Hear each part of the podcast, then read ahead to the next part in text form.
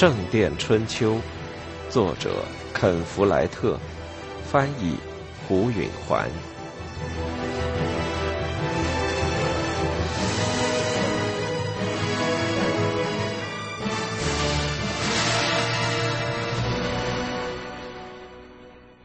起初，菲利普对温切斯特的主教要来王桥一事很高兴。当然，只好在露天里做祈祷，但这也没什么。他们可以在旧的大教堂原址上举行。万一下雨，修道院的木匠会建一个临时的棚子，遮住圣坛和周围的一片地方，不致让主教挨淋。较重淋湿就算了。这次访问，从亨利主教的角度讲，似乎是一次表达诚意的行动。好像他说了，他依旧把王桥视为一座大教堂，而没有一座真正的教堂，只不过是暂时的问题。然而，他不能不思索亨利的动机何在。一位主教造访一座修道院，通常的原因是他本人和他的随行人员要白吃、白喝和白住。但王桥的善素之简朴是出名的。且不说臭名远扬了，而菲利普的改革只不过把标准从可怕提到勉强温饱的水准。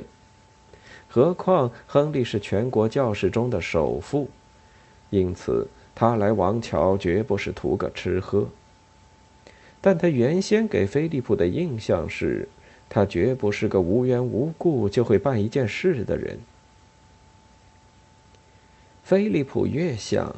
越觉得沃尔伦主教在其中插了一手。他原来希望沃尔伦会在信函到达之后的一两天内到王桥来，商讨祈祷的安排和接待亨利的事宜，确保亨利感到满意和对王桥有深刻的印象。但日子一天天过去，沃尔伦并没有露面，菲利普的疑虑加深了。然而，即使在他最疑心的时刻，也没想到在他背后有人使坏。直到圣灵降临节前十天，这一阴谋才由坎特伯雷大教堂的修道院副院长在一封信中予以揭露。坎特伯雷大教堂和王桥一样，是由本笃教派的修士们掌管，修士们总是尽可能互相帮助。坎特伯雷的副院长自然与临时大主教的工作有紧密联系。他听说沃尔伦邀请亨利访问王桥有明确的目的，是要劝说他把主教管区和新的大教堂迁往夏陵。菲利普大吃一惊，他的心砰砰直跳，握信的手颤抖着。这是沃尔伦恶毒而狡猾的一招。而菲利普却没有事先发现，丝毫没想到会出这种事。他吃惊的是自己毫无先见之明。他知道沃尔伦多么善于耍阴谋诡计，那位主教一年前就在夏令的才艺问题上欺骗过他，而且他也绝不会忘记，当他制胜沃尔伦之后，那位主教是多么怒不可遏。沃尔伦当时就说过。我以一切神圣的名义发誓，你永远盖不成你的教堂。当时他那满脸怒气的样子，菲利普至今记忆犹新。但是随着时间的推移，那誓言的威胁淡漠了，菲利普的警觉也放松了。如今这一严峻的提醒，说明沃尔伦一直耿耿于怀。沃尔伦主教说：“你没钱，十五个月的时间里，你没有建成任何东西。”坎特伯雷副院长写道：“他说，亨利主教应该亲眼看一看，如果由王乔来修建大教堂，永无建成之期。他的论点是，现在就该迁址，趁着还没有任何进展之前。”沃尔伦实在狡猾。撒下弥天大谎，别人却抓不住他，因此他才得以夸大其词。菲利普实际上已经取得了极大的进展，他清理了废墟，批准了设计，为新的大教堂的东端定了点，开挖了地基。并且已经开始伐树和采石。不过，他还没有很多可以让参观的人可以好好看一看的。他为这一切曾克服了重重困难，改善修道院的财政，从国王那里赢得一大块土地的恩赐，在采石场击败珀西伯爵。这太不公平。他手中拿着来自坎特伯雷的信件，走到窗前，眺望窗外的建筑工地。春雨把那里变成一片泥浆。两名蒙着兜头帽的年轻修士正从河边抬来木头。建筑匠汤姆用一根绳子和一个滑轮做成一个简易吊装器械，从地基里用桶把土提上来。他儿子阿尔弗雷德在地基的坑里把湿泥装进桶里，汤姆则在上边摇动一个辘轳。他们的样子看上去就像是他们会一个劲儿这样有节奏地干下去，而无需任何改变。除了行家。谁都不会看见这个场面就表示相信，在最后审判日之前，一座大教堂会在这里拔地而起。菲利普离开窗前，回到写字台跟前。该采取什么措施呢？有一阵，他禁不住想什么都不干了，让亨利主教来看好了。他想，让他自己去做决定吧。如果一定要把大教堂迁到夏陵，就随他去。让沃尔伦主教控制大教堂，并用来达成他自己的目的算了；让夏灵镇去繁荣，让邪恶的汉姆雷家族去兴旺算了。也许上帝的意志就是这样。当然，他知道那样不行。笃信上帝，并不意味着舒舒服服的往后靠着一座什么都不做。而是意味着相信，只要真挚和努力的去尽职尽责，终会获得成功。菲利普的神圣职责就是尽其所能阻止大教堂落入那些心术不正的小人之手，不允许他们用来为自己争名夺利。这就是说，要让亨利主教看到他的修建计划正在顺利执行，王乔有决心和能力来加以完成。这是真的吗？事实上，菲利普越来越能看到，要在这里修一座大教堂极其困难。他几乎已经被迫取消了修建工程，就因为伯爵拒绝他进入采石场。但他知道他终会成功，因为上帝会帮助他。然而，他个人的信心还不足以说服亨利主教。他决定，不管结果怎样。他都要尽量使工地给人以深刻印象。他要让全体修士在圣灵降临节前剩下的这十天里好好大干一场。或许他们可以把地基挖到应有的深度，以便汤姆和阿尔弗雷德能开始垒基时。也许一部分地基可以垒到与地面相平，以便汤姆可以开始砌墙。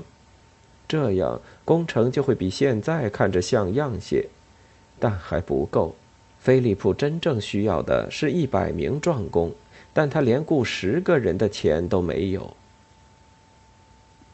亨利主教来的日子是星期日，当然工地上是不会有人干活的，除非菲利普和教众合作，那样就能有一百个壮工了。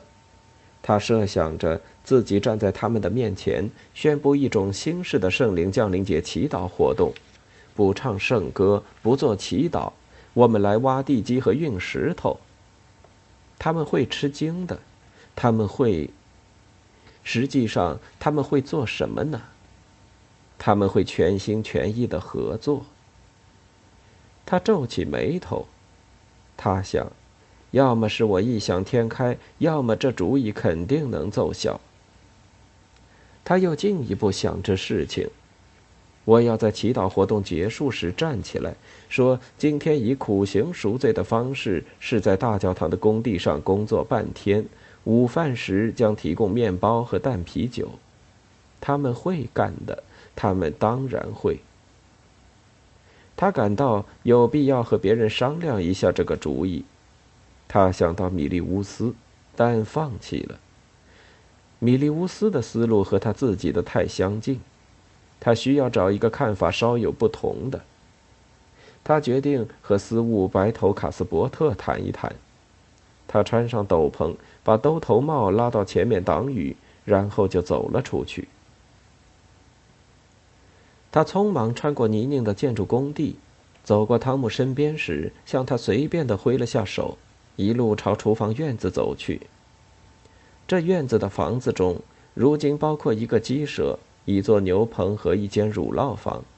因为菲利普不愿意把不足的经费用在修饰可以自己提供的简单日用品上，诸如鸡蛋和牛油之类。他走进了厨房下面的半地下贮藏室，他吸进了卡斯伯特存的香料和佐料的干燥芬芳的空气。卡斯伯特正在清点大蒜，他盯着串串球茎低声数着。菲利普微感吃惊地看到。